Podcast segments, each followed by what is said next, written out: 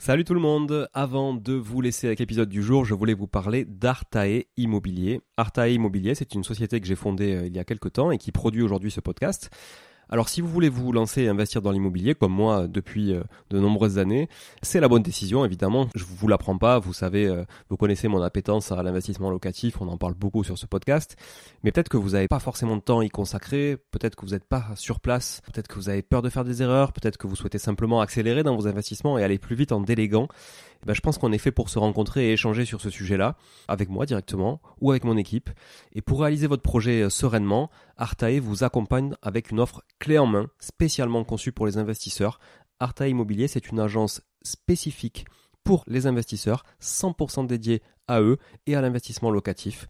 De l'acquisition du bien jusqu'aux travaux, puis à l'ameublement, à la décoration, à la mise en location. Vous êtes guidé, conseillé, accompagné de A à Z par notre équipe de pros que je recrute personnellement, et croyez-en mon exigence, je recrute que des gens compétents et composés surtout d'investisseurs aguerris ou s'ils le sont un peu moins, que je forme moi-même aussi au métier de l'investissement immobilier. Optez pour les étapes dont vous avez besoin sans problème, bénéficiez de l'accompagnement qui vous correspond. On est aussi votre coach tout au long de ce projet, vous montez en compétence grâce à nous, c'est du clé en main, c'est de la délégation, mais ça vous permet aussi de monter en compétence. Vous pouvez nous confier la recherche du bien, vous pouvez nous confier euh, uniquement les travaux, l'ameublement, la déco. C'est vraiment un accompagnement et un service sur mesure. Alors si vous voulez en savoir plus, n'hésitez pas à vous rendre sur le site euh, artae.imo, vous trouverez quelques informations à ce sujet. Sur le site également aussi investiratoulouse.com pour ceux qui voudraient investir en région toulousaine, mais on n'est pas basé qu'à Toulouse, donc on peut aussi vous accompagner ailleurs. Euh, mais ça vous permettra de, voir un petit peu la qualité aussi de, de réalisation qu'on peut produire pour votre compte. Et puis aussi à nous suivre évidemment sur Instagram, Arta Immobilier, très simple, ou sur LinkedIn Arta Immobilier. On partage aussi pas mal de réalisations qu'on fait, en tout cas pour le compte de nos clients. Et puis n'hésitez pas à nous contacter, à contacter notre équipe pour échanger autour de votre projet directement par email à contact artae, a r t a e, .imo, i 2 m o tout simplement. Voilà, l'équipe se fera un plaisir d'échanger avec vous sur euh, votre projet d'investissement et de vous accompagner tout au long de ce projet crucial pour se créer un patrimoine et s'enrichir et c'est ce qu'on essaie de faire tous ensemble en animant ce podcast ou en l'écoutant aussi euh, chaque semaine. Voilà. Merci encore d'être là. À très vite. Je vous laisse avec l'épisode du jour. Ciao ciao. Bonjour tout le monde et bienvenue sur Money le podcast qui vous parle d'investissement et de finances personnelles au sens large et sans tabou. Je suis Julien Calamotte, investisseur passionné et auteur du livre à succès S'enrichir grâce à l'immobilier. J'avais envie de partager ma façon d'investir, forcément, mais également de découvrir avec vous de nouvelles façons de faire fructifier notre argent. C'est pourquoi j'ai créé ce podcast pour y recevoir des invités qui nous partagent leur savoir et leurs expériences en toute simplicité. J'espère sincèrement que les échanges que je vais avoir avec l'invité du jour vont permettre d'enrichir vos connaissances autant que les miennes. Je vous souhaite une excellente écoute. Bonjour à tous, aujourd'hui j'ai le plaisir de recevoir Étienne Étienne Alcouf. Salut Étienne. Salut Julien. Ça va bien aujourd'hui? Écoute, super, euh, super. Euh, lundi, euh, janvier, on, avance. tout va bien et toi? Bon, ça va, je te remercie. T'es pas du, t'es pas du genre comme moi à, dire euh, comment ça va, comme un lundi ou comme un vendredi, tu vois, ce genre d'expression à la con, c'est pas ton truc, hein, j'imagine. euh, moi, j'aime bien, euh, en fait, j'aime bien les jours d'activité, euh, les journées d'activité. Je trouve qu'on en a pas assez d'ailleurs, parce qu'il y a une vraie saisonnalité. moi, je travaille en, en B2B.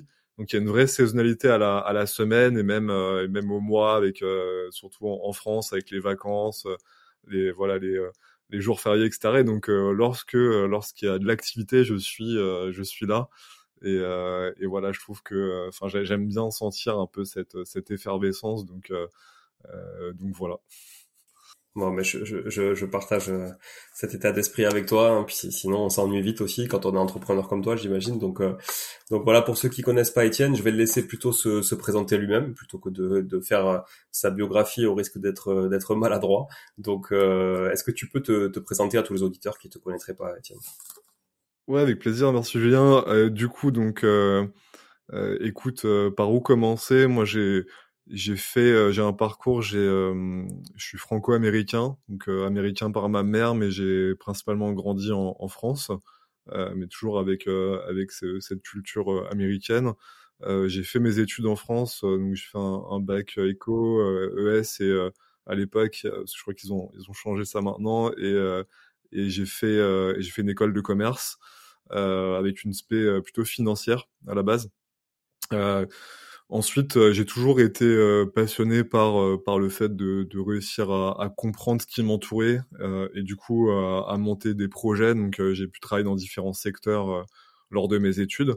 j'ai toujours travaillé et justement, c'est un peu ce côté ce côté américain où j'ai été j'ai été poussé assez tôt de voilà de travailler en fait, de, de gagner mon propre argent, etc.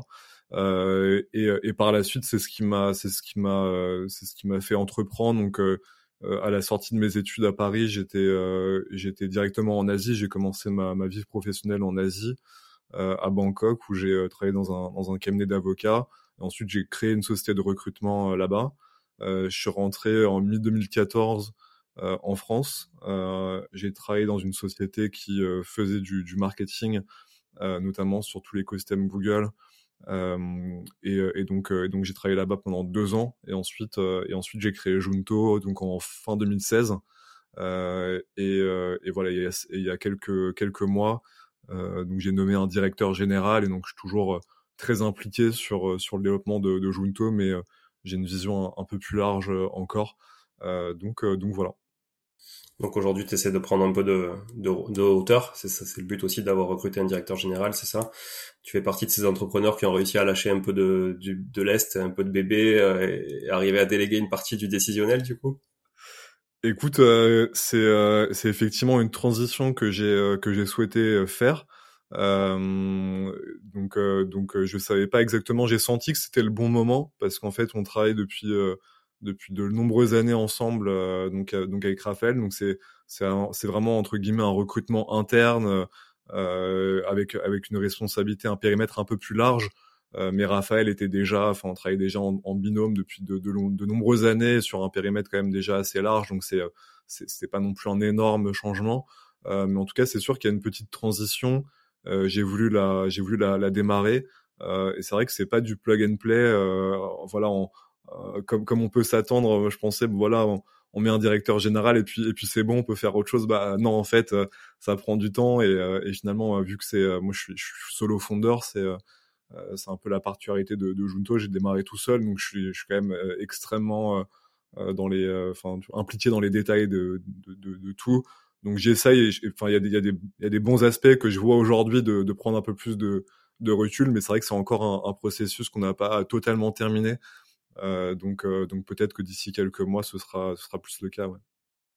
Bon, ça c'est très chouette en tout cas. Euh, donc de 2016, tu crées Junto. Est-ce que tu peux nous faire justement la, la genèse un petit peu tout ça, comment l'idée t'est venue de créer Junto et nous expliquer aussi ce qu'est Junto, à qui ça s'adresse et, euh, et puis de là on, on verra un peu quel, est, quel a été ton parcours évidemment sur la réussite de Junto, puisqu'aujourd'hui on peut dire que c'est une réussite, et puis de ce que tu as pu faire à côté aussi à titre personnel pour justement préparer la suite. Mmh, tout à fait. Donc euh, donc ouais, donc en 2016, euh, donc je sors d'une expérience où j'avais été, euh, j'avais été euh, ce qu'on appelle account manager. Donc j'ai géré des, des, des, budgets publicitaires pour des pour des très grandes entreprises françaises où je déployais leur stratégie média sur des réseaux publicitaires. et, et donc voilà, je gérais je sais pas, 20 000 euros par jour sur sur sur des sur des campagnes sur des campagnes médias. et en même temps, j'avais cette expérience entrepreneuriale en, en Asie euh, qui, euh, qui m'a vraiment, conforté sur le fait de, de me dire qu'en maîtrisant des leviers de, de, croissance, en maîtrisant cette stratégie de croissance, on pouvait, en tant qu'entrepreneur, en tant qu'entreprise, euh, vraiment capitaliser sur des leviers qui permettent de se développer et de croître. Euh, et moi, j'ai toujours un petit peu euh, aimé le, on va dire l'image de, de, de l'underdog, de, du, du, du, la personne qui arrivait, qui faisait face à des très grandes structures et qui réussissait à, à créer son chemin. Euh, donc ça, ça m'a beaucoup parlé en fait, euh, le fait de euh, d'apprendre et de maîtriser à la perfection des leviers d'acquisition à la base.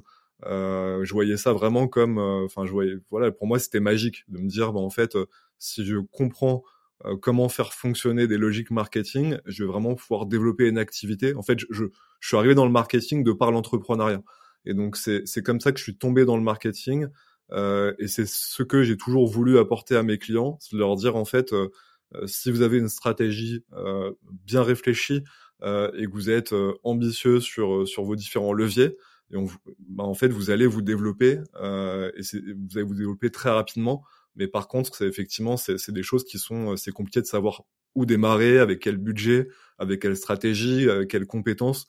Donc voilà, pendant de nombreuses années, ça a été vraiment comprendre comment marketer sa société, comment vendre.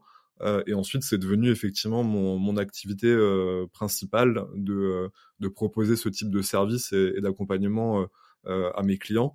Et donc, en termes de typologie de clients, nous, on a commencé sur des clients vraiment qui nous ressemblaient, donc des, des, des fondateurs, des cofondateurs de, de start-up en 2016. Euh, et, et de, de, fil en aiguille, en fait, notre clientèle s'est développée vers une clientèle euh, on va dire mid-market. Donc on était au contact de scale-up euh, qui, qui levait des tours de financement euh, série A et, et, et plus, série A, série B, série C, etc. Donc beaucoup de beaucoup de B2B, beaucoup de SaaS, également beaucoup de, de e-commerce. et, et aujourd'hui, on est encore, on a encore ajouté une troisième typologie de, de clientèle, qui sont des, des clients plus grands comptes qui vraiment passent par des logiques d'appel d'offres, euh, de renouvellement euh, ou de challenge de, partenaires et de partenariats sur des sujets euh, un peu plus larges. Donc ils attendent de nous de pouvoir répondre sur à la fois des logiques créatives, des logiques publicitaires, des logiques CRM, des, logiques, tracking et data. Donc voilà, on a, on a fait évoluer notre offre afin de répondre à ces demandes plus larges. On reste encore positionné auprès de, de startups et de scale-up, euh, mais on a ajouté des briques euh, servicielles avant, afin de pouvoir répondre également à, à cette typologie de, de clientèle qui a, qui a évolué. Est-ce que tu peux, pour, pour ceux qui... Euh, alors bon, moi j'ai un background en direction digitale et marketing, donc forcément ce sont des choses qui me, qui me parlent, mais je pense que a pas mal d'auditeurs, du coup, qui maîtrisent pas forcément le sujet, tu vois, des, des leviers d'acquisition notamment. Est-ce que sans rentrer dans trop de détails, tu peux vulgariser un peu l'univers euh, de l'acquisition online euh, ou mm. offline d'ailleurs, mais je pense que tu es plutôt quand même centré online. Ouais, tout à fait. Donc en fait, euh, pour moi, faut voir les, les leviers d'acquisition comme des, comme vraiment des fournisseurs euh, d'utilisateurs et de, et de clientèle pour les, euh, pour les, pour les entreprises. Donc en fait, pour les entreprises, il y a, il y a diverses stratégies de distribution. Donc effectivement, hors ligne via, via, par exemple des points de vente ou en B2B via des, des distributeurs. Euh, ou encore en ligne directement euh, sur leur site euh, pour aller pour aller vendre leurs produits et ou leurs services à leurs à leurs clients leurs clients finaux. Et donc nous sur cette partie distribution en ligne, on va venir les conseiller parce que sur cette distribution en ligne, on va avoir plusieurs fournisseurs entre guillemets de d'utilisateurs, donc des, fournisseurs de trafic. Donc dans l'ordre, on va avoir par exemple Google qui aujourd'hui va venir apporter la majorité des, des utilisateurs de n'importe quel euh, site ou produit digital, souvent euh, Google va être va être va être le premier le premier fournisseur. et dans Google, si on zoome un petit peu plus, on va avoir une partie payante et une partie organique. et donc Google a différentes propriétés, type Google Maps, YouTube, le search, Gmail, etc. et donc va venir en fait euh, proposer euh, aux entreprises qui souhaitent euh, acquérir des utilisateurs et de la clientèle, payer et afficher leur publicité, leur communication sur ces sur ces différents réseaux. Donc ça, ça, on a juste parlé de Google, mais il y a également Meta avec Instagram et Facebook, LinkedIn, TikTok, Pinterest, Snap et des régies diverses et variées. Donc nous, notre but auprès de nos clients, c'est de dire, en fait, et, ce que, et je vais ajouter à ça, en fait, ces fournisseurs-là, en fonction du produit ou du service, ça va pas être exactement le même mix. En fonction de la maturité euh, de cette entreprise, ça va pas non plus être forcément le même mix euh, de, euh, de, de, fournisseurs. Donc nous, notre but, ça va être de dire bon bah à notre client, vous arrivez, vous avez, vous êtes très peu connu, euh, vous avez encore tout à faire. Bon, on va démarrer par telle, telle, telles actions et tel levier, tel fournisseur. Euh, et ensuite, au, au, fur et à mesure du développement de ces entreprises, euh, on va analyser leur euh, leur mix média, leur voilà leur leur mix de canaux et leur dire bon bah vous êtes très très fort par exemple sur euh, sur le paid search, mais par contre vous avez complètement délaissé un aspect réseaux sociaux professionnels qui devrait représenter 5% de votre trafic global et aujourd'hui il représente 0,5%. Donc vous avez un manque à gagner sur sur ce réseau et, et du coup il faut qu'on faut qu'on dessine et qu'on opère ce, ce plan euh, afin d'aller capitaliser là où là où là où vous avez des euh, des voilà des, des, options de développement.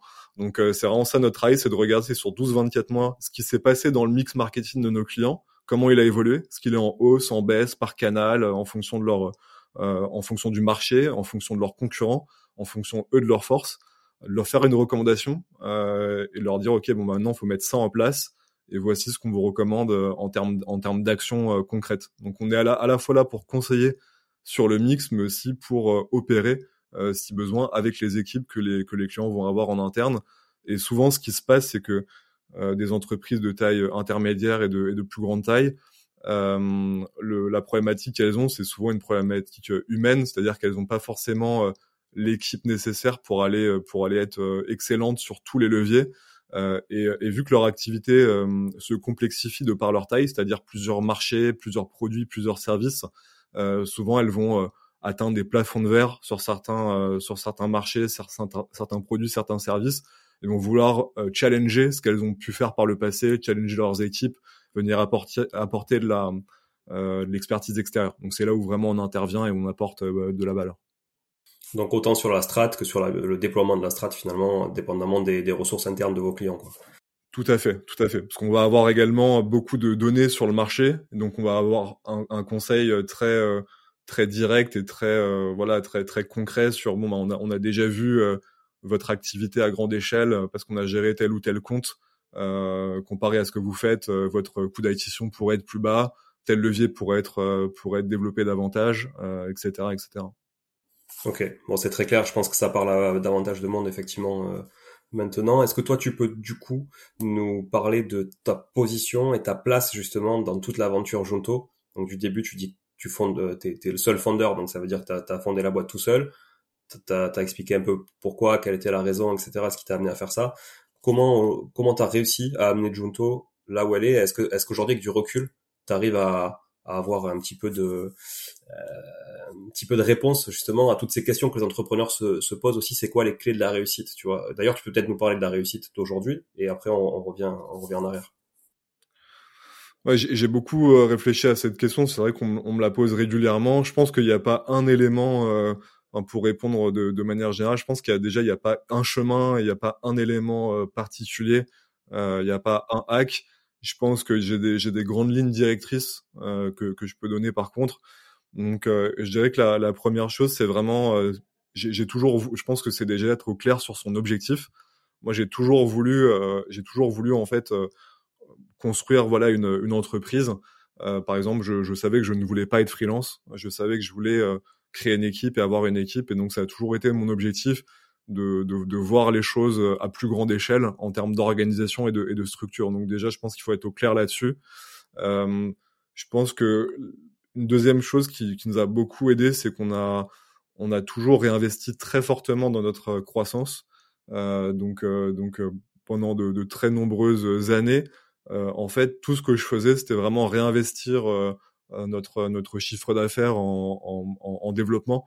Donc euh, on a été assez innovant, je pense, au niveau de, de la communication qu'on a pu euh, qu'on a pu faire, nous-mêmes des leviers qu'on a activés, euh, des leviers commerciaux, des leviers marketing. Et je pense que c'est des choses, par exemple, pour des entreprises de services que je vois assez rarement en fait. Il y a souvent euh, euh pour des directions d'entreprises de services ou de conseils, euh, souvent elles sont assez peu au fait des, des stratégies de marketing B2B. c'est quelque chose qu'elles dans le, auquel elles ne croient peut-être pas. Elles font des salons, elles font peut-être quelques opérations par-ci et par-là, mais nous, on a été vraiment euh, très très fort sur euh, sur de leviers en ligne et on continue de le faire. Euh, donc je pense que c'est voilà, c'est investir en sa croissance, ça permet quand même de faire de la croissance, donc c'est c'est important et c'est vraiment, enfin moi je, pour expérience, c'est pas le cas de, toutes les entreprises, surtout euh, surtout B 2 B euh, service, on va dire. je pense que je pense qu'un un autre élément, c'est vraiment un, élément d'état d'état d'esprit, de savoir de voilà de de rien lâcher, d'être d'être voilà de, vous. Il y a eu des moments très difficiles, on va dire, avec avec des croissances de 100% chaque année. Euh, on prend vraiment des, euh, on va dire des, gros coups de, stress et de, voilà il y a des, gros sujets de structuration euh, qui se posent et, et voilà et c'est il y a des moments voilà qui sont qui sont difficiles il faut faut réussir à prendre du recul à les à les passer donc ça, je pense que c'est vraiment une, certaine résilience à développer. Et c'est un travail sur soi-même, un travail mental. Enfin, on peut rentrer un peu plus là-dedans, mais je suis, assez, j'essaie de faire pas mal de sport. Voilà, j'essaie de me, de me, comment dire, mentalement, de me, de me préparer en tout cas et de, de rester, de rester, de rester prêt, de rester au top là-dessus. et après, nous dans notre activité, il y a une, il y a une, il y a une, très grosse question de, de RH et de people. Euh, et donc, euh, euh, je pense que, je pense que, et, et, là, je sais pas si c'est, je sais pas si c'est quelque chose, enfin, je, je sais pas exactement d'où ça vient, mais j'ai fait quelques quelques très bons choix, on va dire, sur le recrutement. Par exemple, justement, Raphaël qui m'a rejoint très tôt, euh, sur lequel c'était un vrai, c'était un vrai pari. Enfin, il, venait de chez Google, il voulait un salaire assez important dès le début. nous, on était, on était trois. Je me suis dit bon bah on y va. En fait, j'ai je pense qu'il y a des décisions où j'y vais, je le sens et, et, et, je suis capable de, je suis capable d'y aller.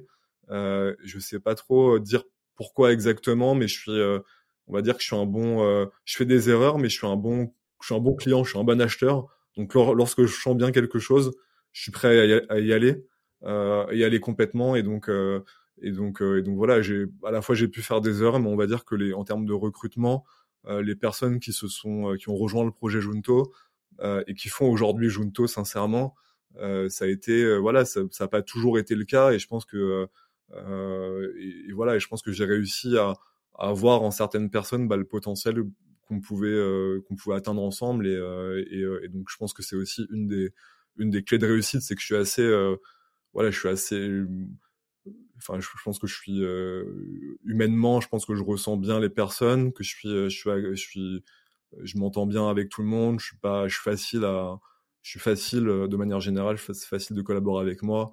Et donc, euh, donc je pense que ça nous a également euh, aidé parce que forcément, il y a aussi des concessions à faire sur sur certaines situations, sur des profils. Donc, je pense que j'ai réussi aussi à, à donner le bon le bon ton entre entre objectif et autonomie et et, de recruter également bah, des, personnes avec avec lesquelles on travaille hyper hyper bien. Donc donc, euh, donc voilà. Mais euh, et puis après, je dirais pour pour terminer, une vision très. Euh, enfin, je, je, suis passionné entre guillemets par. Enfin, je peux pas dire passionné par le business, mais en tout cas par le on va dire le challenge de, de réussir à développer une organisation euh, humaine, euh, humaine, commerciale. Enfin, c'est c'est plein de petites choses euh, mis bout à bout qui qui permettent d'avoir une équipe solide. C'est franchement c'est c'est extrêmement difficile de, de, de bien organiser tout ça.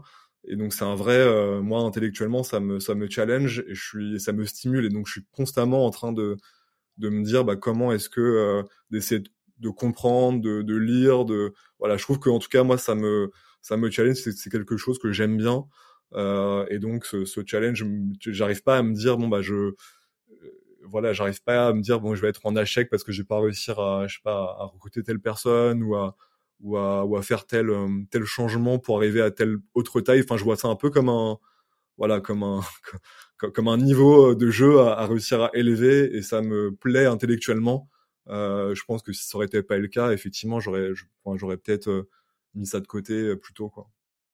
Ouais, il y a une vraie stimulation au final au quotidien, malgré euh, à chaque niveau euh, que tu passes, comme tu dis, c'est, intéressant, effectivement, le parallèle avec le jeu vidéo. À chaque niveau que tu passes, tu sais que ça va être encore peut-être un peu plus difficile, mais à la fois, t'as encore t'as de meilleures armes parce que t'as tout l'historique aussi qui te sert à aller plus haut. C'est ça. C'est, c'est, hyper enrichissant. Tu, tu te considères toi plus comme un, un profil, euh, un entrepreneur intuitif ou, ou pragmatique? Parce que j'ai l'impression que sur le recrutement, euh, enfin, tu es quand même allé à l'intuition pour le coup avec Raphaël, mmh. parce que finalement les chiffres auraient pu te dire non non dans mon BP c'est trop, ça pèse trop donc euh, je, peux pas. ouais. Donc je pourrais ouais, la réponse, mais en fait euh, non plutôt plutôt intuitif de base, je dirais. Euh, je suis quand même fondeur sales entre guillemets, donc il y a, y, a, un côté un côté plus voilà, je j'aime bien rencontrer des personnes, j'aime bien échanger, je suis je, je, je, suis plus sales on va dire mais en même temps, euh, en même temps, je suis, je suis quand même très, euh, je suis quand même très réaliste et pragmatique. Euh, tu vois, forcément, quand tu, euh, voilà, quand tu parles de, euh, de, de, taux de marge, quand tu parles de, euh, voilà, de, de services qui, qui font de la croissance ou pas, qui ont des certains niveaux de MRR, certains niveaux de, de churn, de LTV. Enfin, en fait, il faut quand même une maîtrise assez fine de, on va dire de de la structure de de ce que tu de ce que tu proposes et, et, et de son implication financière derrière. Donc en fait, je dirais que euh, je dirais qu'en tant qu'entrepreneur, et c'est ça qui est difficile, je trouve, pour, euh, pour, pour tout le monde, mais c'est qu'il faut vraiment être ultra équilibré sur beaucoup d'éléments. Euh, donc moi, c'est ce que j'essaye, c'est un peu la, la discipline que j'essaye, et je sais que justement, je me complémente de personnes qui vont vraiment m'aider là où je suis moins bon. Euh, typiquement, c'est vrai que sur des éléments, moi, je me suis très vite staffé sur la partie financière, donc j'ai très vite structuré ce, ce, euh, ce pôle-là. Sur la partie RH, euh, voilà, j'ai fait les premiers recrutements euh, à l'intuition, mais euh, effectivement, j'ai bien compris que c'était pas quelque chose qui était qui était scalable. et donc aujourd'hui, il y a toute une équipe RH avec des processus bah, très cadrés là-dessus, même si je vois toujours bah, les candidats à la fin et, et, je, donne mon feedback intuitif. Il y a quand même un, c'est quand même cadré dans, dans, dans le process. Donc je dirais que je dirais qu'il faut les deux. moi, j'ai toujours été fan d'une série qui s'appelait Le Caméléon il y a, il y a longtemps.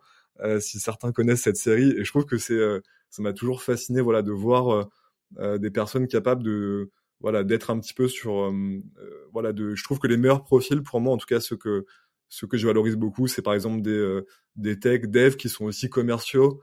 Euh, ou des voilà ou des ou des commerciaux qui réussissent à, à réfléchir product et, et chiffres et donc j'essaye de m'appliquer ça même si forcément j'ai toujours quand même l'intuition qui, qui, qui va être le le driver euh, principal. Euh, j'essaie de faire en sorte de, de combler ça via des, des compétences que j'acquiers ou, de, ou des collaborateurs qui, euh, qui travaillent avec moi. Ouais, ok, c'est très très très clair, très très clair. Je fais juste un, un, retour sur quelques quelques terminologies pour les gens qui nous écoutent parce que on a l'habitude de, dans, ces secteurs d'activité d'utiliser des mots euh, en anglais et des abréviations. Juste euh, le profil sales pour ceux qui nous écoutent, c'est plus les profils euh, type commerciaux et qui sont très axés business, à la différence des profils tech qui sont beaucoup plus dev, etc. Et, un peu plus en back office, on va dire. On, simplifie. Hein. Après, il y a d'autres typologies de profils. Tu, tu, me diras si je me trompe. MRR, c'est le revenu récurrent de manière mensuelle d'une société, notamment qui a un modèle en SaaS. On en a parlé tout à l'heure. Le SaaS, c'est le service as a software, donc c'est les gens les, les, les, entreprises qui vous vendent euh, un service ou un outil, une prestation de manière récurrente, vous payez un abonnement grosso modo au lieu d'acheter un truc que vous avez... avant on achetait un logiciel, on l'installait. Voilà aujourd'hui, ben, par exemple, vous louez euh, Microsoft Office 360. Bon ben voilà, du coup euh, c'est du mode SaaS et donc les, les, les, boîtes calculent leur MRR justement qui est finalement la base de valorisation d'une boîte aujourd'hui, en tout cas une des bases de valorisation d'une boîte sur le revenu récurrent mensuel ou annuel d'ailleurs. Et, et, ce qui va avec, tu en as parlé, c'est le churn. Donc pour ceux qui savent pas ce que c'est, le churn, du coup, c'est voilà, c'est le taux d'attrition exactement. Donc euh, la capacité d'une société à, à, à, faire de la rétention sur ses clients, ou en tout cas à éviter que ses clients, euh, ses clients n'abandonnent euh, ou ne se désabonnent du, mm. du service. Je pense j'ai résumé euh, correctement. On parlait aussi de, ouais, enfin, je crois que j'ai utilisé le terme LTV, donc lifetime value, donc le, le, temps moyen, la, la valeur moyenne d'un client sur euh, sur sa durée de vie euh, avec votre entreprise. Euh, et euh, qui est un terme marketing, ouais, ouais, ouais, ouais, tout à fait. Mais en fait, ce que je voulais dire par rapport à ça, c'est juste que moi, quand j'ai lancé Junto, ces termes-là ne me parlaient pas du tout. et, et voilà, je, voilà, tu fais un premier devis tu vends une prestation, euh, bon, c'est assez, euh, c'est assez direct. Euh, tu la vends, tu la vends pas, mais c'est voilà, c'est très direct. Mais en fait, pour développer, on va dire une, une entreprise à plus grande échelle, euh, moi, ça m'a vraiment, ça m'a vraiment bah, demandé de réfléchir de manière très, très précise au modèle. Et d'ailleurs, on a lancé plusieurs services chez Junto qui ont des modèles potentiellement plus ou moins MRRisables entre guillemets. Donc en, français, des modèles qui sont, on a de plus en plus, plus ou moins de récurrence. Euh, et c'est vrai que euh, ça peut faire la différence sur euh, bah, la, structure commerciale, la structure marketing. Donc en fait, plus on s'est développé et plus on a eu besoin de voilà de, structurellement comprendre les avantages et les faiblesses de chacun des, des modèles euh, d'entreprise. et j'invite en fait tous les tous les tous les entrepreneurs et, voilà, tous les collaborateurs de société à vraiment bien comprendre ces, ces logiques là parce qu'effectivement euh, lorsqu'on vend un produit qui a, qui a un panier moyen euh, euh, beaucoup beaucoup plus bas, ça peut être bah, plus plus compliqué de se, se développer sur sur sur des leviers où finalement un client nous coûte nous coûte cher. Donc, donc voilà, c'est important de pas forcément. Si, on veut gagner entre guillemets, si je reprends l'analogie du, du, jeu et du niveau, euh, il faut être dans le comment dire, il faut être dans le, enfin voilà, il faut avoir les bonnes euh, les bons personnages entre guillemets pour pour gagner dans le jeu. Enfin, on peut pas avec un modèle avec un, un, très un très petit panier moyen euh, réussir à, à, être rentable sur du sur du sur du méta par exemple. Bah, va être beaucoup plus compliqué. Donc donc il faut pas non plus se lancer de tête baissée sans euh, sans, sans, voilà sans maîtriser bien ses euh, ses coûts et sa rentabilité parce que ça bah, justement ça en fait on on, est, on part un peu perdant quoi de base donc voilà. Ouais, je comprends carrément. Donc toi, ton, ton, ton rôle là-dedans, ça a été, on, le voit là, on le voit bien, hein, enfin avec nos échanges, euh, que, que plus t'avançais dans le temps, plus t'as structuré, plus t'as aussi évolué, plus tu t'es entouré de gens effectivement pour euh, venir en complément de, des lacunes que tu pouvais avoir euh, si si si, si t'en avais. Euh, Aujourd'hui, Junto, c'est combien de personnes, euh, combien de chiffres si tu communiques sur tes chiffres, je sais pas, et, euh, et, c'est quoi la, la croissance prévue encore pour les années à venir? Ouais, donc aujourd'hui on est on est près de, de 80 collaborateurs en, en, temps plein, puis après on a on a énormément de de prestataires qui travaillent avec nous, euh, que ce soit sur euh, bah, principalement on travaille euh, on travaille en interne hein, pour nos pour nos clients. Après on va avoir nous-mêmes des, des, prestataires sur la partie marketing de notre côté, sur sur de la production de contenu et également sur des petites choses pour pour nos clients, enfin dans le cadre de nos services. Donc voilà, au global on va être une centaine de, collaborateurs. on va avoir aujourd'hui quatre services. Donc, on va avoir tout ce qui est paid media, référencement naturel, euh, tracking et euh, créa. Euh, on est principalement en France aujourd'hui, avec quelques clients à l'international et puis aussi des clients internationaux qui souhaitent se, se développer en France, qui font appel à, à nous. Les, les, grands enjeux aujourd'hui, c'est c'est vraiment de continuer sur cette euh, sur cette sur la tendance qu'on a. Donc on a certains euh, on a certains euh, services avec de grandes ambitions, typiquement tout ce qui est relatif justement au tracking, à la data, à la créa et, et au référencement naturel. On a des, des, ambitions de croissance très fortes, donc voilà, on, souhaite doubler chaque année sur ces sur ces pôles-là. Sur la partie média, on est un peu plus mature aujourd'hui.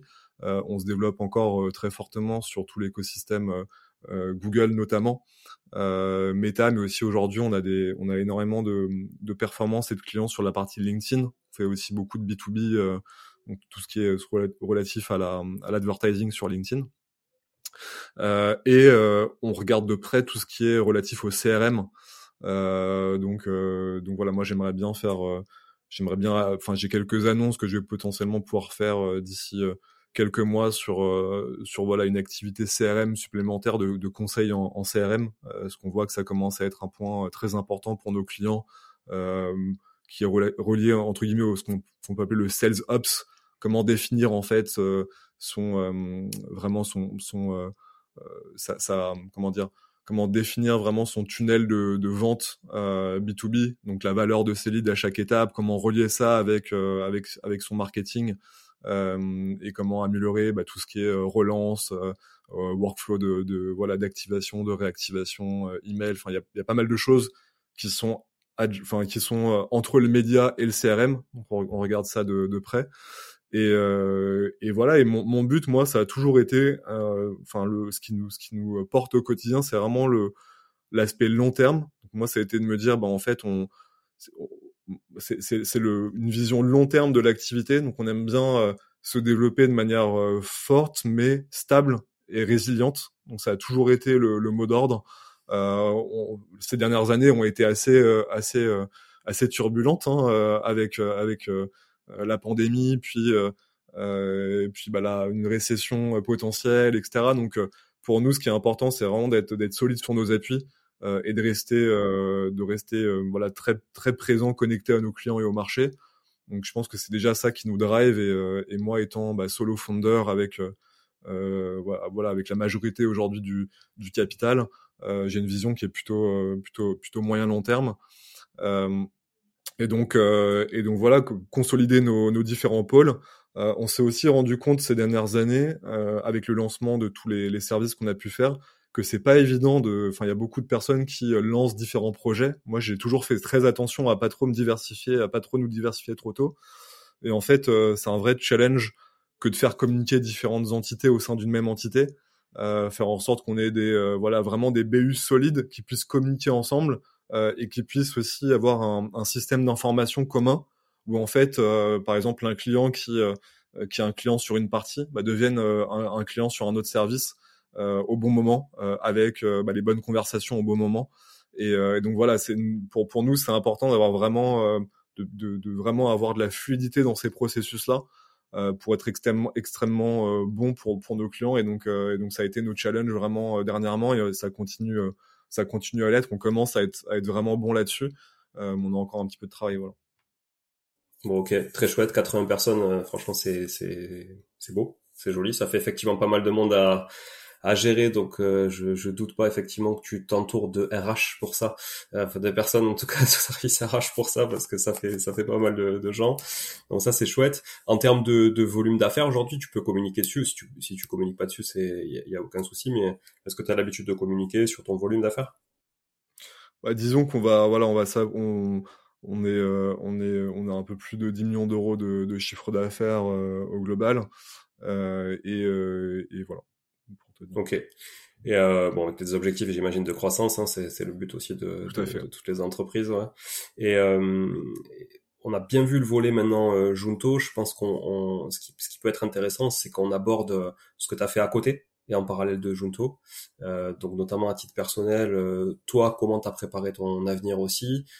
Comment tu as, as, structuré ton patrimoine aussi à côté? Parce qu'on le sait, on est en France, les chefs d'entreprise euh, bah, une fois arrivés à la retraite, euh, sont pas très on va dire aujourd'hui concernés par la discussion des réformes et compagnie. Hein. Je pense que ça c'est pas des sujets aujourd'hui qui mm. euh, qui sont prioritaires pour toi et pour la plupart des entrepreneurs. Donc comment tu as, pu aujourd'hui construire ton patrimoine? Je sais que tu as investi dans pas mal de boîtes aussi à titre personnel à côté. Euh, ça peut être intéressant de s'arrêter là-dessus, notamment comment tu les sélectionnes par exemple. Et qu'est-ce que tu attends de tout ça par rapport à l'immobilier par exemple? Euh, Écoute, bonne question. Enfin, effectivement, enfin le, le de base, euh, moi, je, je, je découvre un petit peu tout l'écosystème euh, de voilà de, de l'investissement, mais j'ai été contacté euh, très tôt par beaucoup de, d'entrepreneurs qui cherchaient des conseils, qui cherchaient des financements, et j'ai toujours été dans cette logique de, de, de redonner entre guillemets à la communauté, d'essayer d'aider. Enfin, moi, tous ceux qui me contactent et qui veulent des, des conseils, je suis je suis le premier à voilà à être à être là parce que voilà, je pense que au, quotidien, on fait face à beaucoup de situations, on a envie de redonner euh, et de donner ces conseils-là. Et, euh, et, en fait, euh, bah voilà, c'est des conseils que, enfin, si, je mets ça sur les sur les réseaux, c'est pas tout le monde est intéressé. Donc, en tout cas, ceux qui le sont sont les bienvenus. donc moi, j'ai effectivement, j'ai testé différentes approches. j'ai testé l'approche effectivement angel, on peut dire angel investor. donc, on, on, est vraiment sur des, des tickets d'investissement de 5 000 euros euh, à, à 20 000 euros à peu près. Donc c'est des, c'est des, euh, c'est des investissements qui sont, qui sont plus modérés, mais, mais quand même, quand même, des, euh, quand même une certaine somme. Et en fait, l'idée, c'est vraiment, en fait, ce qui se passe, c'est que bah, avec avec la vision que j'ai sur le marché, notamment de l'acquisition, donc de l'acquisition de clientèle, j'ai beaucoup de personnes qui me demandent de participer, même si c'est sur des, des, des tickets minimes, de participer à leur tour de financement parce qu'ils savent que derrière, je vais pouvoir leur, leur apporter aussi une vision, un conseil euh, concernant leur, leur développement marketing. Euh, et aujourd'hui, bah, c'est, c'est quand même un poste stratégique pour les entreprises.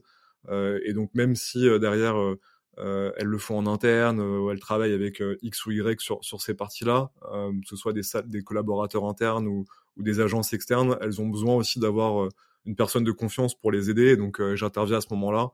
et donc, le fait d'être investi dans leur société, euh, bah, également permet d'aligner pardon les intérêts euh, et, euh, et, et, donc euh, ça je le fais avec plaisir et je l'ai fait pour effectivement à peu près sept sociétés l'année dernière et donc aujourd'hui sur ces investissements là euh, si tu veux, je, honnêtement, pour moi, c'est très tôt. J'ai démarré il y a effectivement 24-36 mois à, à, à, faire quelques investissements comme ça. Je le fais avec des sociétés souvent qui sont. Moi, ma stratégie là-dessus, c'est c'est vraiment de le faire sur des sociétés auxquelles je comprends vraiment très bien le modèle euh, et, euh, et, et, des sociétés qui sont euh, où je comprends bien le modèle marketing entre guillemets. Euh, donc je comprends comment ils vont acquérir des utilisateurs et euh, et, euh, et qui, voilà qui, qui où j'ai une clé de lecture grâce à mon activité j'ai une clé de lecture qui me permet de dire ok il y a il y a du volume il y a un modèle financier qui est intéressant donc je crois, je crois à la société.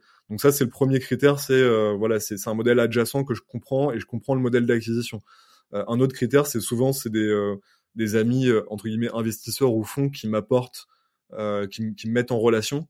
Euh, et, euh, et, du coup, il y a déjà eu un, une première, un premier sourcing entre guillemets, déjà une première segmentation, euh, parce que j'ai pas le temps d'analyser, c'est pas mon travail d'analyser des sociétés, euh, des entrepreneurs, des projets. Donc souvent, c'est déjà validé entre guillemets par des euh, par des personnes dont c'est le métier et qui ont une forte expertise dans l'analyse de société.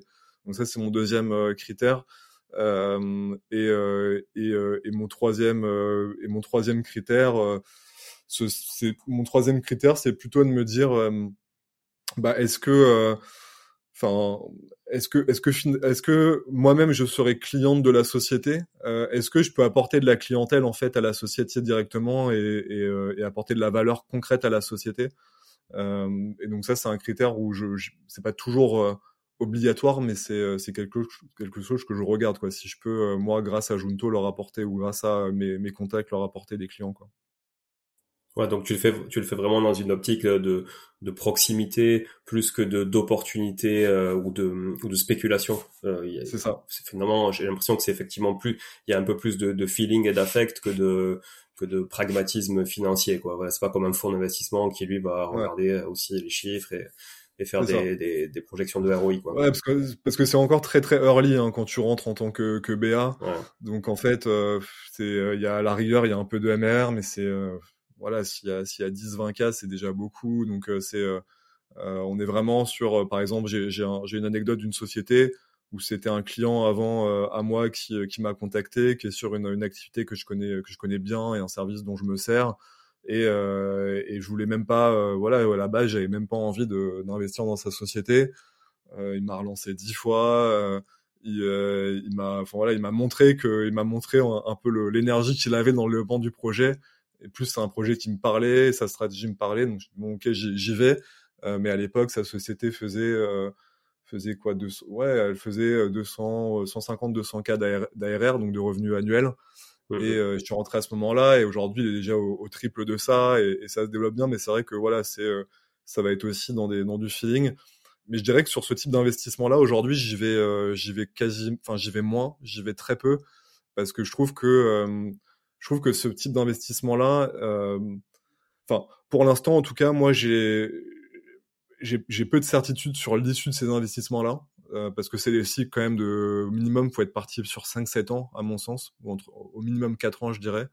Et donc, pour l'instant, j'ai pas encore pu réaliser de, de gains via ces, ces investissements-là. Euh, et donc, euh, c'est quand même du très long terme, quoi. Donc, c'est quand même, euh, voilà, on, on remet à, à, à, très long terme son, son, son, sa rentabilité potentielle et en plus c'est très peu liquide comme investissement. Donc euh, euh... ouais et avec et avec un taux de casse un taux de casse qui peut être aussi important sur le volume donc je dirais c'est quand même pour des investisseurs aguerris euh, qui euh, qui enfin voilà je considérais pas forcément ça comme euh, comme première typologie d'investissement euh, lorsqu'on lorsqu'on souhaite investir. Là tu investi à titre perso ou via ta holding du coup? J'ai fait les deux fait les deux. Je fais les deux. Ouais. Euh, les, les, en perso, ça, ça peut être, c'est intéressant de le faire en PEA. Ça peut être intéressant de le faire en PEA, ouais. Ouais, pour des économies d'impôt sur lié, enfin, sur l'économie d'impôt sur le revenu, ça peut être intéressant. Là, l'autre avantage de la holding, c'est le régime Murphy, mais du coup, faut que tu aies plus de 5% du capital et, j'imagine que sur des petits, petits tickets, c'est pas forcément évident, quoi. Bah, il y a ça, et après, bon, moi, j'ai un, un, autre volet, euh, j'ai un autre volet effectivement assez important, c'est que je suis, euh, je suis américain. Euh, Donc euh, il y a voilà il y a d'autres sujets relatifs à, à la structuration la du holding. Ouais. Euh, donc en, en perso c'est plus simple et transparent, euh, bien que j'ai fait les deux. Euh, mais mais ouais ça dépend de la structuration. Effectivement j'ai testé testé les deux. Ouais. Mais aujourd'hui entre guillemets mon ma, ma priorité c'est plus si j'ai investi dans des projets, c'est d'être vraiment investi. C'est d'être aujourd'hui, je, je, prends plutôt ce parti pris là, c'est de se dire en fait, ok, mais dans ce cas-là, je suis vraiment, euh, je suis vraiment, voilà, je fais partie de l'équipe fondatrice et, euh, et, euh, et j'investis davantage, euh, mais euh, mais je sais que j'ai vraiment plus d'impact parce qu'en fait, sur des tickets BA, j'ai entre 0 et 1%, enfin voilà, en fonction de la valorisation, c'est quand même des choses où où t'es où t'es t'es quasiment insignifiant quoi. Ouais, t'as pas d'impact. Et à la fois, ça recoupe avec ce que tu disais tout à l'heure, de, le fait de mettre un directeur général, de prendre un peu de recul pour pouvoir aussi peut-être, euh, je sais pas hein, si c'est aussi le but, mais dédier du temps à d'autres projets éventuellement, mais pas seul. C'est ça?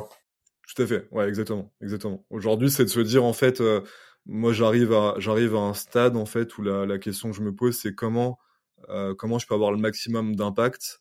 Et, euh, et, là où j'ai le maximum d'impact, c'est effectivement euh, pas forcément de signer euh, euh, un contrat en plus ou en moins ou, ou des choses comme ça, mais c'est coacher une équipe dirigeante et les aider à, prendre les bonnes décisions de recrutement, de structuration. Euh, et donc c'est dans ce cadre-là que, que j'essaie de, de m'investir et de m'impliquer dans les, dans les projets. À la fois d'avoir des synergies avec ce que je fais et aussi de pouvoir les aider à passer certaines étapes que j'ai pu passer avec Junto en leur disant bon là il faut que tu recrutes telle personne, là il y a ça qui va pas dans ta structuration, là faut que tu revois ça, ça c'est la prio. Donc j'ai remarqué que vraiment c'est des conseils très très pragmatiques, précis à un moment à un moment T. Et si l'entrepreneur exécute sur ces conseils, euh, souvent il passe des étapes beaucoup plus rapidement que si euh, que s'il n'avait pas été accompagné. Donc c'est c'est c'est comme ça que je vois les choses aujourd'hui. Ouais, carrément, carrément, mais ça, je trouve que ça va bien avec euh, tout ce que tu nous as raconté, l'historique, voilà, le feeling, les valeurs humaines, etc. Je trouve que, en fait, c'est cohérent, tu vois, avec tout ce que tu nous as raconté tout à l'heure, que de rechercher cette proximité et finalement aussi cette ressentir la valeur que tu peux apporter au-delà de mettre un ticket de 5, 10, 15, 20 000 balles. Bon, c'est pas forcément ça qui va faire qui va faire basculer la boîte d'un côté ou de l'autre quoi mais euh, alors que le reste peut être quand même euh, assez assez ouais tout à fait tout à fait ouais c'est même pas une question d'argent c'est déjà il y a une grosse partie dans le dans le mindset dans euh, dans l'organisation de la structure etc et donc c'est là où vraiment tu arrives à à créer à créer beaucoup de valeur. Et et en fait je dirais que quand tu es à l'initiative d'un projet, en fait, même quand tu arrives, et on pourra faire le, le parallèle avec l'immobilier, en fait, quand tu arrives déjà sur des valorisations à, je sais pas, 5, 10 millions d'euros, entre 3 et 6 millions d'euros par exemple, sur un premier tour, euh, en fait, t'achètes déjà quelque chose qui a, qui a vraiment démarré, quoi. Enfin, tu vois, qui existe, il y a souvent, il y a déjà une team, etc. Donc, en fait, t'achètes un, un existant et, euh, et du coup, forcément, t'es euh, euh, t'es beaucoup plus petit dans l'aventure, dans l'aventure, pardon, et t'as donc, donc forcément t'as as aussi moins, enfin tu peux avoir de l'impact si tu prends un énorme un énorme ticket, hein, ce que font ce que font des, des fonds ou autres ou des ou, ou, peut-être des BA qui sont euh, qui sont qui, il y a des BA aussi plus importants que, que moi hein, typiquement enfin il y a des très gros BA mais euh, mais mais voilà en fait moi je vois ça plutôt en comment est-ce que je peux vraiment débloquer cette peut-être même avant cette première phase de de, de croissance quoi. Ouais, c'est très clair, c'est très clair. Et euh, tu disais parler avec l'immobilier, du coup euh, aujourd'hui, euh, donc bon, la majorité de ton patrimoine, j'imagine, est dans le Junto. C'est tout à fait, la valeur aussi, la valeur aussi de la boîte, la valeur de la boîte. Donc j'imagine que bon, voilà, tu, tu connais la valorisation et tu es capable aujourd'hui d'avoir une idée de ce que ça peut valoir euh, demain ou si tu veux vendre aujourd'hui. Mais à côté, à côté de ça, pour diversifier justement et pas mettre tous ses œufs dans, dans, dans le panier Junto, même si bon, on l'a vu, la, la, boîte est très fiable et saine euh, de, de parce que tu en as fait. Qu'est-ce que tu as pu développer à côté? J'imagine un peu d'immobilier quand même. C'est d'ailleurs c'est ça qui nous avait fait nous connaître il y a un peu plus d'un an quand j'étais passé sur la martingale, je crois. C'est peut-être euh, tu ouais, tout à fait. Là-dessus. Mais, euh, mais donc ça parlait forcément d'immobilier, parce que les gens m'appellent pour parler d'immobilier, donc j'imagine que c'était ça. Mais est-ce que tu peux nous dire du coup ce que tu as mis en place ces dernières années, justement? Ouais, tout à fait. Bah, c'est vrai que c'est vrai que euh, un de mes premiers objectifs, euh, je pense que c'est euh, c'est un peu le le rêve de tout le monde à, la, à, la base, c'est de se dire bah, est-ce que est-ce que je sais pas, je peux acheter par exemple un bien et, et en fait en le louant euh, bah, avoir euh, un revenu qui me permette euh, théoriquement d'arrêter de travailler. moi, c'était un, enfin voilà, c'était un des éléments. il y a je sais pas, il y a il y a cinq dix ans, je me disais bah ce serait quand même génial, etc. Euh, et, euh, en fait, euh, et en fait voilà. Et donc j'ai creusé un peu le, sujet. et en fait, je me suis aperçu que, bah, enfin, il y a, y, y a plein de choses autour de ça, mais je me suis aperçu que rien que voilà de rien, rien que d'avoir euh, hors dette un, un, bien qui, qui peut te rapporter après euh, après impôt euh, même 2500 3000 euros euh, franchement il faut déjà un patrimoine considérable en tout cas euh, en tout cas enfin ouais il faut un patrimoine considérable quoi euh, ouais, alors il faut il faut bien l'avoir anticipé en tout cas ouais. Ouais, donc en fait c'est, vraiment, en fait déjà c'est pas évident du tout et en plus euh, voilà il y a, y a l'immobilier c'est quand même très taxé, euh, l'immobilier, c'est aussi, euh, c'est aussi, enfin, c'est moins rentable dans les grandes villes dans lesquelles, enfin, moi, je, je suis également. Donc, euh, donc ça coûte cher et la renta, la renta, elle est, elle est, elle est pas, pas forcément là. Euh, et, et, puis en même temps, l'immobilier, bah, l'avantage c'est aussi de pouvoir le financer avec une partie de, de dette, un effet de levier, etc. Donc ça m'a posé plein de questions par rapport à ça. Et moi, j'ai, bah, voilà, il y a deux ans, j'avais pas encore acheté ma résidence principale. Donc première chose que j'ai que j'ai fait, c'est euh, c'est que j'ai acheté ma résidence principale et je me suis vraiment euh, en fait j'avais vraiment très peur de lever de la dette euh, j'étais pas du tout dans le voilà de j'avais vu des, des, des biens j'étais là moi je, suis à Boulogne bien en cours et j'avais vu des biens c'était extrêmement extrêmement pourri par rapport à par rapport à voilà à ce que ça coûtait. Donc j'étais vraiment enfin j'étais j'étais complètement enfin j'ai pas envie d'investir dans l'immobilier euh, et j'ai passé à peu près un an, un an et demi avant de, de faire euh, mon achat de, de, résidence principale. Euh, et, euh, et, voilà, et finalement, ça m'a un petit peu débloqué à ce niveau-là parce que j'ai compris que c'était voilà, j'ai compris que finalement ça me, enfin voilà, finalement on, vit bien avec un crédit euh, et euh, ça, voilà, si c'est bien structuré, ça se passe plutôt bien, et puis t'es es content d'être chez toi, etc. Enfin, il y a, plein d'avantages, donc voilà, ça m'a débloqué. Euh, et, et, voilà, et après j'ai eu l'occasion euh, de travailler sur un projet d'investissement locatif euh, à côté. Euh, et moi, encore une fois, je suis, toujours un peu dans cette logique de d'apprentissage et de stimulation intellectuelle entre guillemets. Parce que je trouve que l'immobilier ce qui est intéressant c'est que tu as plein de t'as plein de enfin c'est voilà il faut sourcer les biens il faut t'as une stratégie. Enfin un bien en centre-ville c'est pas pareil que qu'à la campagne.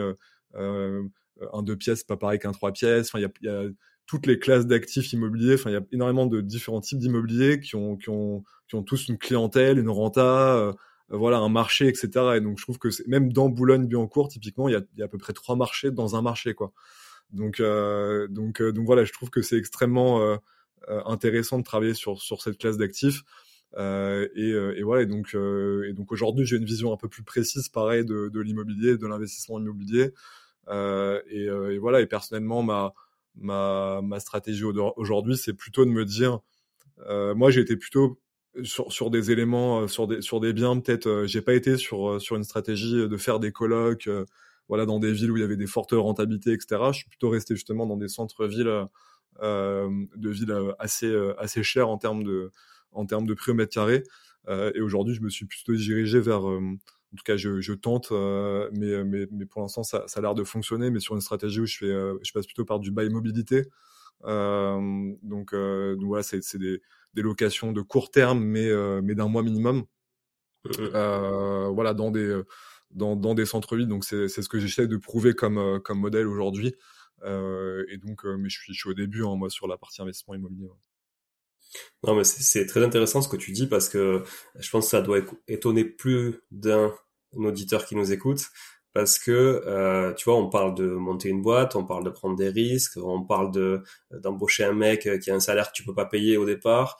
tu vois, on, par, on parle aussi d'investir, de, de, mettre des tickets 5, 10, 15, 20 cas dans des boîtes euh, où, elles en sont en stade quand même, on l'a dit, hein, d'amorçage. Donc en fait, euh, tu peut-être qu'il y a 7 boîtes sur 10 qui vont qui vont flancher et puis deux autres qui vont survivre, survivre à peine et puis une qui va qui va qui va qui va te rendre ton ton ROI, on va dire. Et, alors que l'immobilier, c'est quand même, euh, c'est quand même le placement préféré des Français, tu vois. Pourquoi? Il est, c'est le placement préféré des Français Parce que c'est le plus sécur sur le papier et historiquement.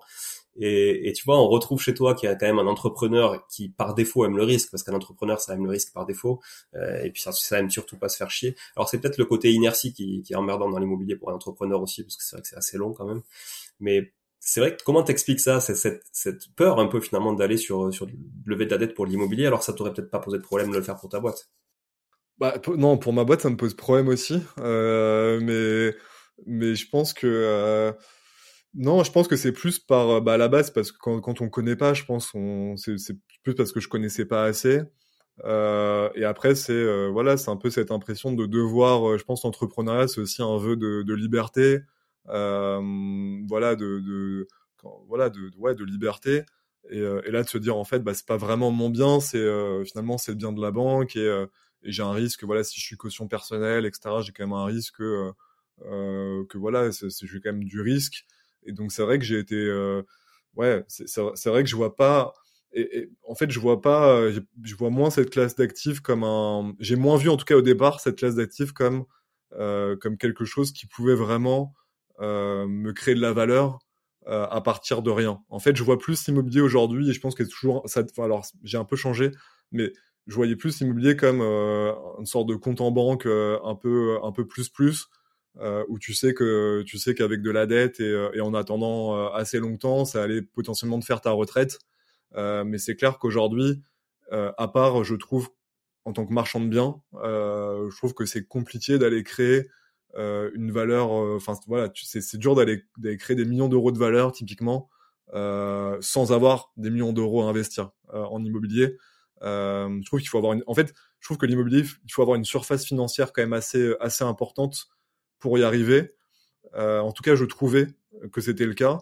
Et plus ça va, et, plus je change un peu par rapport à ça parce que je sais qu'il y a des personnes qui font des, très belles opérations en tant que en achat revente en tant que marchand de biens marchand et aussi je sais que si c'était à refaire je pense que j'essaierais de faire des choses peut-être plus rentables mais plus petites de commencer avec des petits investissements euh, parce que effectivement moi j'ai attaqué un marché euh, où, euh, où en fait le, prix d'entrée de base euh, euh assez assez prohibitif euh, alors qu'en fait, il y a des très belles opérations à faire sur des biens, euh, je sais pas, à 100K, euh, avec 10-20 k d'apport. Et en fait tu peux commencer à te faire la main sur sur voilà sur une typologie de biens qui te permet d'envisager les choses différemment quoi. Donc ouais, puis tu peux diluer effectivement en plus ton risque et pas mettre tous les œufs dans le même panier, c'est toujours pareil, on, on en revient au même sujet, hein, diversifier. Comme tu le dis, l'avantage de l'immobilier c'est que tu peux effectivement diversifier au sein même de cette classe d'actifs aussi.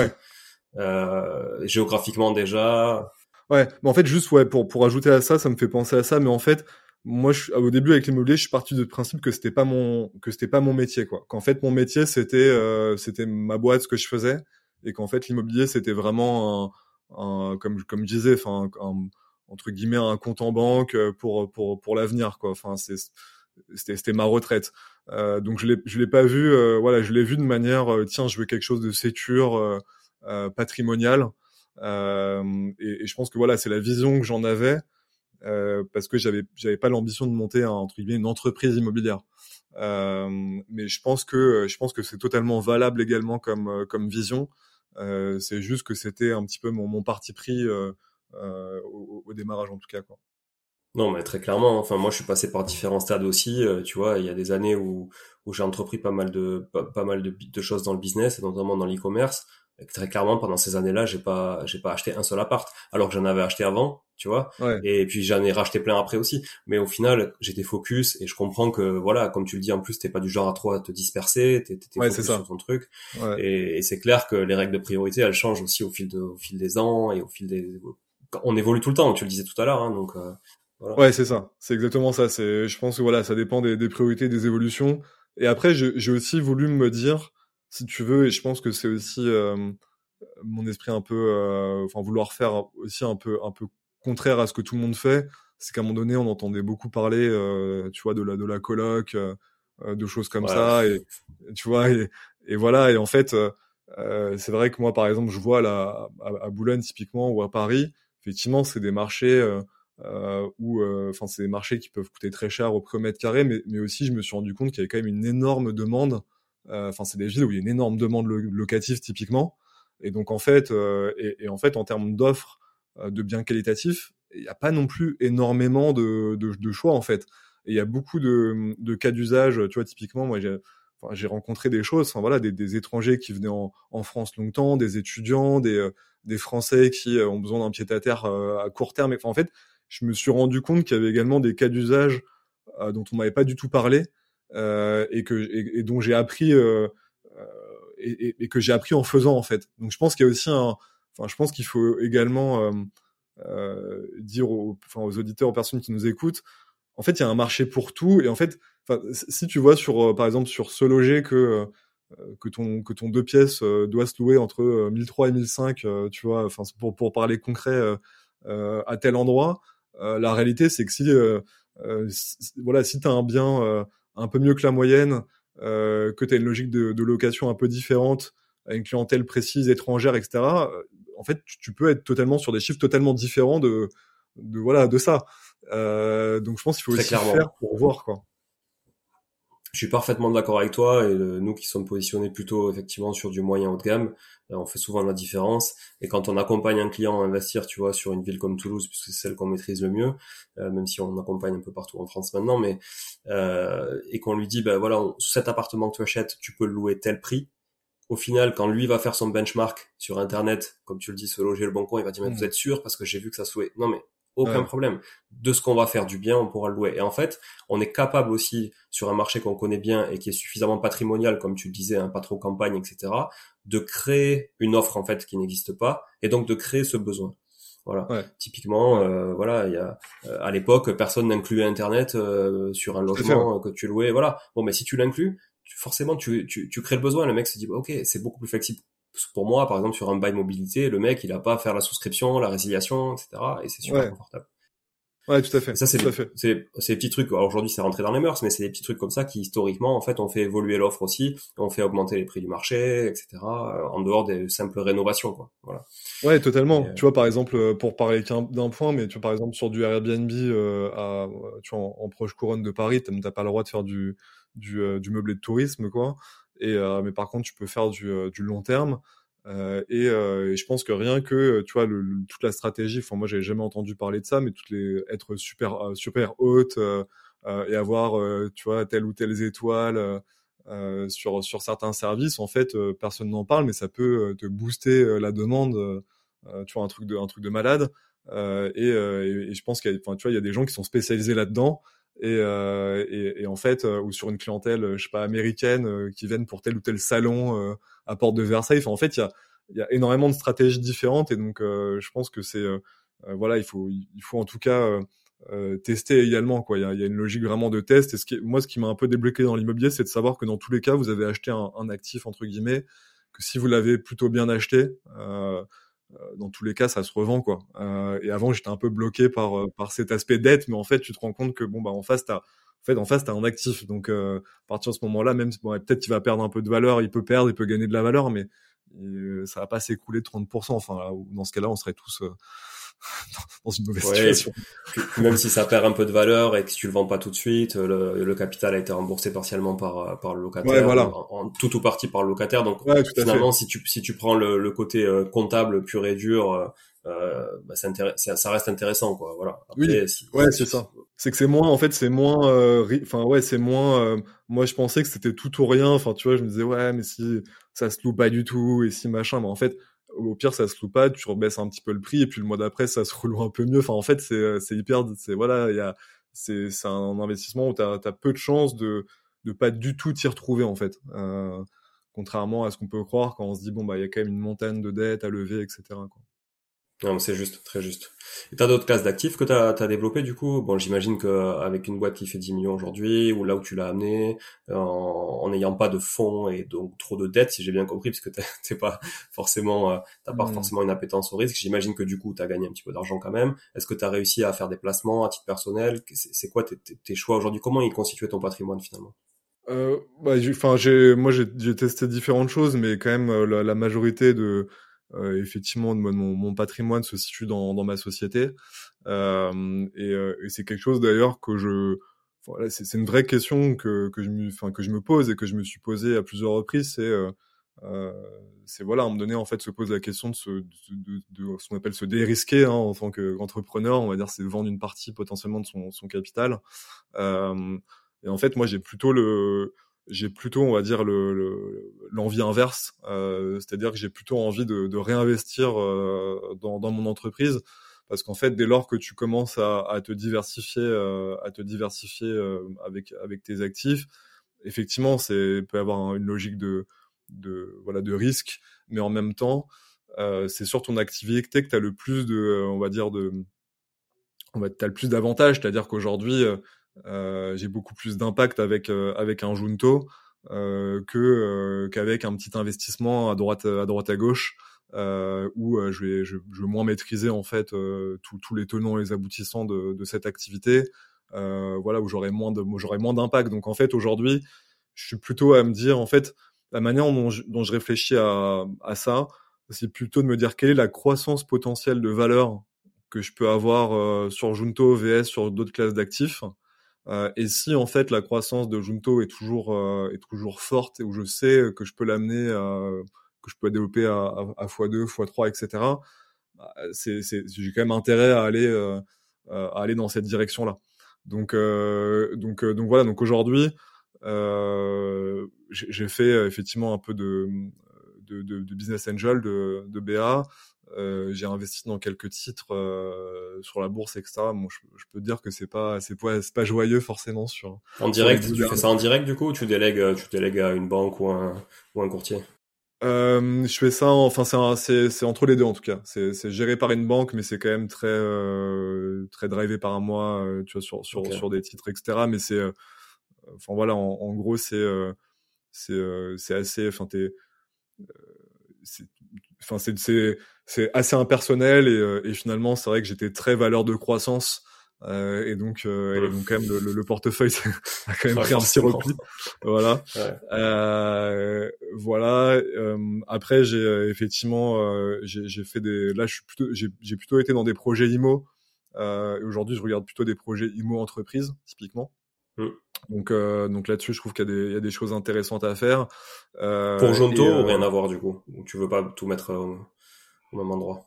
Ouais, pour pour Junto et pour d'autres pour d'autres activités potentiellement, mais euh, mais voilà, c'est vrai que j'ai besoin de j'ai besoin de bureaux dans tous les cas, donc je pense que ça peut être un, un investissement intéressant à faire.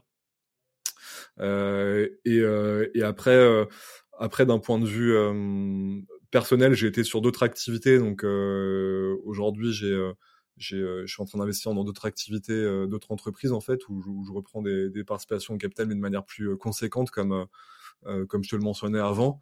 et j'ai réfléchi en fait à, j'ai, effectivement, j'ai réfléchi à cette partie parce que, enfin voilà, moi pour te pour te dire, voilà, Junto, effectivement, il y a il y a une certaine effectivement, il y a une certaine génération financière de, de, de par la, de par l'activité, euh, mais en même temps, euh, euh, on va dire c'est relativement récent et en même temps euh, je souhaite euh, je souhaite continuer à investir assez fortement dans le développement de l'activité. Donc euh, pour l'instant je suis je suis voilà en fait sauf à faire une opération on va dire de de, de, de capital développement je reste quand même très investi dans dans Junto. Et, et, effectivement, je me suis posé la question à plusieurs reprises si s'il fallait pas dérisquer. Aujourd'hui, je suis, je suis, je suis je pense que je pense que ce, je pense que ça peut être une bonne option euh, mais en même temps tu vois j'ai pas spécialement de besoin euh, enfin j'ai pas de besoin spécifique. Donc en fait j'ai toujours été euh, euh, dubitatif pour le moment avec ça parce que j'ai pas un lifestyle qui me demande euh, tu vois d'avoir un meilleur appart euh, d'avoir d'avoir forcément des revenus tu vois passifs plus importants etc donc aujourd'hui j'ai voilà j'ai plus envie d'avoir euh, encore davantage la main sur euh, sur sur Junto quoi. Donc euh, et en même temps c'est ce qui t'anime quoi. C'est ce qui t'anime au quotidien. Donc finalement finalement ça reste cohérent aussi avec ce que tu as envie de faire quoi. C'est ce qui c'est ce qui m'anime, c'est là où j'ai un meilleur retour sur les capitaux investis aussi, c'est là où où je maîtrise où je maîtrise effectivement tout. Donc donc voilà, je pense que je je pense que je continuerai à euh, pour, pour moi c'est plutôt développer une plateforme autour de moi j'ai plutôt cette image d'un groupe en fait. Donc ma, ma vraie aujourd'hui mon mon vrai objectif c'est de développer mon groupe euh, qui passe par s'appelle EA aujourd'hui. Euh, bon, c'est un, un nom que je vais potentiellement changer mais globalement euh, voilà c'est c'est la EA pour Etienne Alcouf au cas où euh, d'autres se, se posent ces questions. Très exactement. Donc euh, donc aujourd'hui voilà il y a il y a, quelques entreprises dans ce groupe dont Junto qui est forcément la, plus grosse entreprise mais aujourd'hui c'est plutôt cette vision là que j'ai. Euh, je reste hyper investi dans ce groupe et, je, passerai peut-être à un mode plus euh, euh rentabilité ou, full investisseur plus tard. Mais aujourd'hui j'ai j'ai pas juste envie d'être entre guillemets un investisseur et de me, retirer de l'opérationnel parce que je trouve qu'on a encore en fait j'ai la vision de ce que peut devenir Junto même à court terme. Et en fait, ça me, voilà, ça me, ça, voilà, ça, ça, me, ça me donne de l'énergie, ça me Alvani, je me dis bon en fait euh, non pourquoi j'irais faire pourquoi j'irais faire autre chose même si parfois c'est ça, voilà, c'est un challenge au quotidien euh, je reste je reste très impliqué euh, là-dedans donc, euh, voilà C'est tout à ton honneur, franchement, Étienne, c'est clair. Puis en plus, si ça enfin, on le sent que tu vois, ça t'épanouit et que du coup, voilà, tu, tu, tu, te lèves le matin aussi pour ça, pour pour Junto, pour ce groupe. Donc en fait, je veux dire, tant que tant que t'as cette adrénaline là, en fait, je dirais que je dirais que je vois beaucoup d'entrepreneurs qui sont sur des coups en fait, qui sont sur euh, tiens, je vais euh, je vais monter une boîte et euh, tiens, on est on est on est 30 40 personnes, je la revends, tu vois on a on a atteint une première une première un premier palier, bah, les fonds ils sont là, ils peuvent ils peuvent vendre, ils peuvent vendre leur boîte etc. Et moi, je suis plutôt du style non, mais ce sera un échec de pas vraiment passer à l'échelle et de, de, monter une tu vois une boîte à tu vois, 120, 150, 200 personnes, m'internationaliser, etc. Enfin, une sorte de, de challenge inachevé. à Ou inachevé. Exactement. Aller à l'international, à avoir des logiques un peu plus, euh, voilà, un peu plus massives.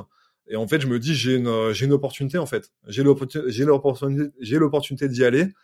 Euh, donc, euh, donc voilà, effectivement, et euh, t'as d'un côté, tu peux avoir la patte du de te dire non, mais euh, arrête, enfin, tu vois, arrête de travailler, à faire autre chose, etc. Mais en même temps, en fait, tu te rends compte, si tu veux, euh, je pense que euh, moi, ce que je me suis rendu compte, c'est que le premier objectif que j'avais, on parlait de cet appartement, ce fameux appartement euh, pour être entier, je sais pas, à 30 ans. franchement, c'est un, c'est un, c'est un, c'est un, enfin, tu vois, en, réalité, je pense, mais pour, je pense que pour beaucoup de gens, c'est, c'est pas une fin en soi, en fait. pour moi, un flux, financier, il est fait pour être, pour être augmenté et et, la conséquence derrière, c'est un challenge, c'est voilà, c'est intellectuellement un challenge, mais en aucun cas, en fait, euh, ça, te satisfait typiquement de te dire bon bah, je pense que c'est une fierté d'avoir vendu une, une, société typiquement, mais euh, j'ai beaucoup d'amis qui ont vendu leur, société et derrière qui ont, qui ont remonté euh, une ou deux autres, euh, qui sont repartis, etc. Donc pour moi aujourd'hui, c'est c'est plus réussir à, à effectivement à, à développer l'activité Junto en étant aussi en conseil avec un, un directeur général et, investir dans ce, dans ce groupe. Donc c'est comme ça, c'est par là que je vois l'investissement euh, aujourd'hui. Euh, et voilà, et peut-être que ça changera plus tard, mais, en tout cas, pour l'instant, je me dis qu'il y, y, y, a une opportunité, quoi. Faut y aller. Euh. non, mais ok, bah franchement, euh, encore une fois, je pense que c'est ton choix et il te convient. Et je pense que tant que c'est comme ça, il faut le, il faut le conserver. En tout cas, le, le, le, le passé et l'histoire de Junto nous montrent que tu as fait les bons choix. Donc, euh, il n'y a pas de raison que tu fasses les mauvais aujourd'hui. Ça, c'est très chouette. Euh, en tout cas, merci pour les échanges, Étienne. On a dépassé l'heure d'enregistrement, donc euh, je pourrais encore parler pendant un petit moment avec toi de, de plein de sujets. C'est très très intéressant et je trouve que tu as un profil très très inspirant et à la fois tu restes très humble, ce qui euh, ce qui est pas forcément le cas de tous les entrepreneurs, donc euh, dont certains qu'on voit à la télé avec des boîtes moins grosses que les tiennes et qu'on entend haut et fort. Euh, voilà. Gentil, non non mais euh, voilà, en tout cas vraiment bravo pour tout ce que tu as fait. Euh, tu es assez actif sur LinkedIn, donc j'imagine que si les gens veulent suivre un petit peu ton aventure, Étienne Alcouf sur LinkedIn, ils peuvent suivre ça là-bas. Et est-ce que tu as d'autres réseaux peut-être ou canaux que tu peux partager euh, pour te suivre? Oui, bah, merci Julien. Euh, effectivement, je, je, fais beaucoup de contenu et je vais en faire de, je vais essayer d'en faire de plus en plus. Donc là sur YouTube, j'ai ouvert une chaîne et je vais avoir des entrepreneurs et des des directions, direct, directrices, directeurs marketing qui vont qui vont passer dessus de, de renom. Donc, donc voilà, je vous invite à à, suivre la chaîne. Euh, et puis, euh, elle s'appelle comment Elle s'appelle Étienne Alcouf. Du coup, c'est une chaîne, euh, une chaîne personnelle. Et, et puis, et puis voilà, effectivement, je vais, je vais, je vais essayer d'aller plus loin sur la, sur le contenu organique et et, et puis, et puis, bah, ravi. Merci beaucoup pour pour l'invitation. Toujours un plaisir de de parler d'investissement. Euh, et, euh, et c'est des sujets où voilà, ça, ça, ça, prend du temps aussi euh, pour chacun à, à mûrir et à, et avoir la meilleure stratégie pour euh, pour soi. Donc, bah, en tout cas, si je peux inspirer quelques vocations, bah, tant mieux. Voilà. Bon, je pense que ça le sera en tout cas. Merci encore Étienne. Je te souhaite une bonne continuation dans tous tes projets, vraiment, sincèrement. Et de toute façon, on sera amené à, à, suivre tes aventures sur LinkedIn et sur YouTube, du coup. Avec grand plaisir. Merci à toi, Julien. Bonne journée. Je t'en prie. À très bientôt. Salut. Bon, si vous êtes là, c'est que vous avez écouté jusqu'au bout et a priori, l'épisode vous a plu. Si c'est bien le cas, n'hésitez pas à le partager autour de vous. Notez ce podcast sur Apple Podcast et Spotify en laissant un commentaire 5 étoiles. Je ne vous le répéterai jamais assez, mais c'est grâce à vous que ce podcast vit aujourd'hui et peut continuer de vivre en vous proposant un contenu toujours plus qualitatif. Merci encore. Je vous retrouve très vite sur un nouvel épisode de Money Tree. En attendant, je vous souhaite la meilleure des réussites dans vos projets et un bon enrichissement. À très bientôt.